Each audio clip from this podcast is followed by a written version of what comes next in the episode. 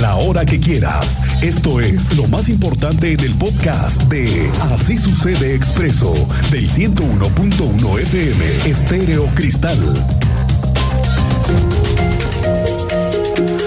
Bueno, hoy es el día 22 de la crisis que se está llevando con el tema de López Obrador, el tema de Loret, los agravios a la prensa y los periodistas muertos. Sí, cinco nada más en lo que va del año.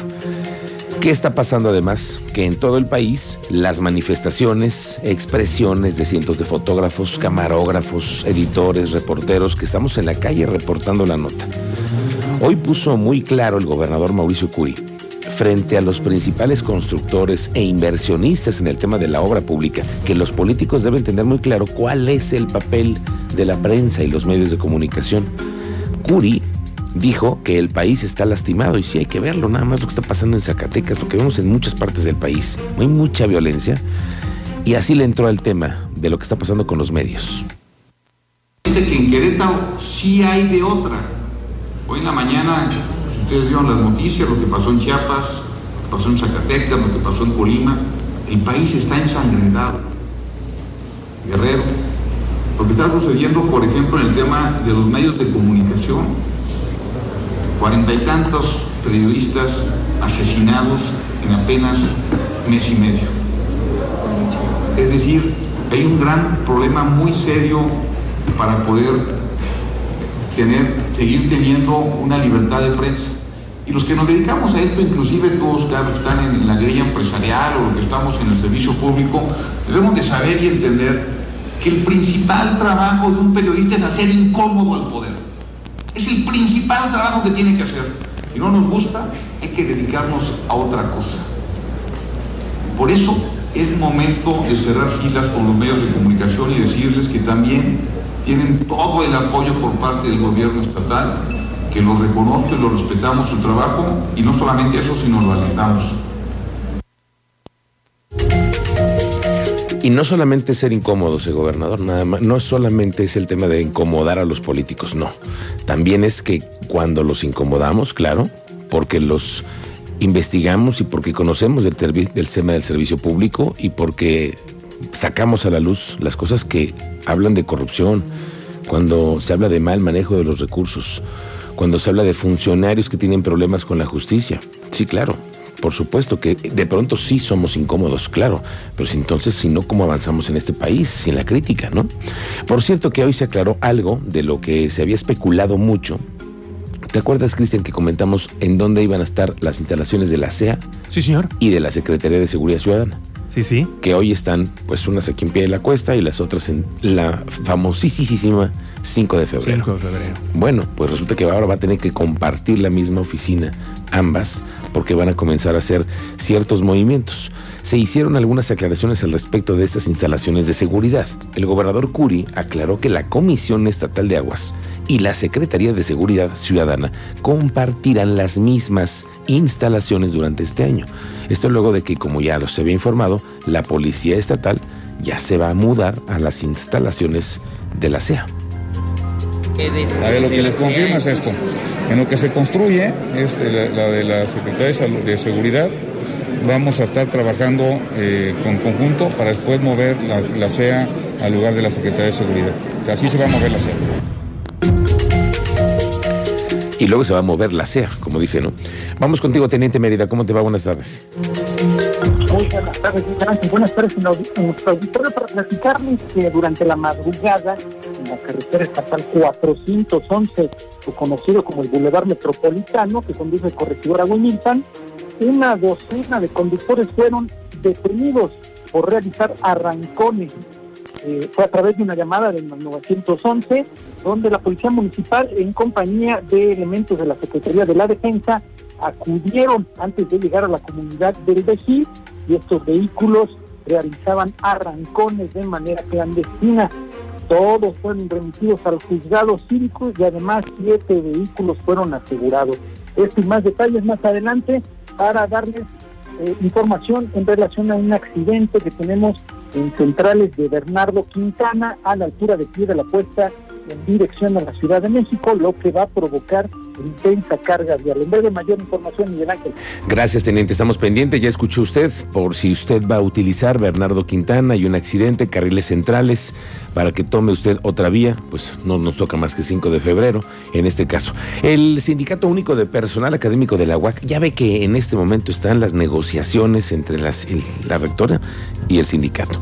Bueno, este sindicato del personal académico, que son los maestros, tendrán la reunión el próximo viernes para conocer la propuesta formal que le van a hacer por parte de la universidad. Ricardo Chaparro, el secretario general del SUPAPAC, así lo dijo. excelente eh, propuesta en términos de diálogo. Este, me parece que de parte de la universidad nosotros habíamos hecho un llamado a la sensibilidad eh, no habíamos recibido respuesta, ni siquiera extraoficial y tampoco oficial. Entonces, el día de hoy, al recibir esta intención de hacer un análisis, me parece un, buen signo. El ofrecimiento hoy es hacer un análisis y presentárnoslo antes de este viernes. Este, consideramos ese... En mes. Sí, consideramos ese, esa inquietud como algo interesante, algo importante para, para llevar también al gremio docente. Bueno, pues mire, aquí le va lo que parece es una buena noticia por parte del sector salud. ¿No te pasa, Cristian, que te dicen, que te preguntan, oye, ¿cómo está el tema de los contagios? Sí. Las hospitalizaciones, que si hay más contagios o no. Bueno, vamos a ver los números reales, lo que está pasando en cifras reales. Hay una baja en el número de contagios. Durante el mes de febrero vinieron a la baja las solicitudes, por eso lo sabemos, por las solicitudes de prueba COVID y los concentradores de oxígeno que hay en el municipio de Querétaro disponibles. Ya la Secretaría de Salud informó que en enero se habían solicitado 986 pruebas COVID y en febrero fueron solamente 477, casi la mitad. La mitad.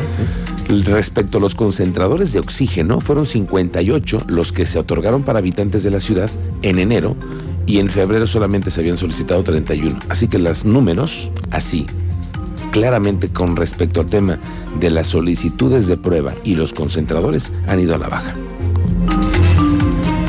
Le decía que esta mañana se reunieron los constructores, los que ganan dinero haciendo obra pública en el gobierno. Y bueno, pues hoy el gobernador tomó la protesta a este nuevo gremio que también es parte de un consejo de asesores para el gobierno, porque también tienen que ver con los planes que se van a ejecutar. Cuéntanos, Andrea Martínez, ¿cómo te va? Muy buenas tardes.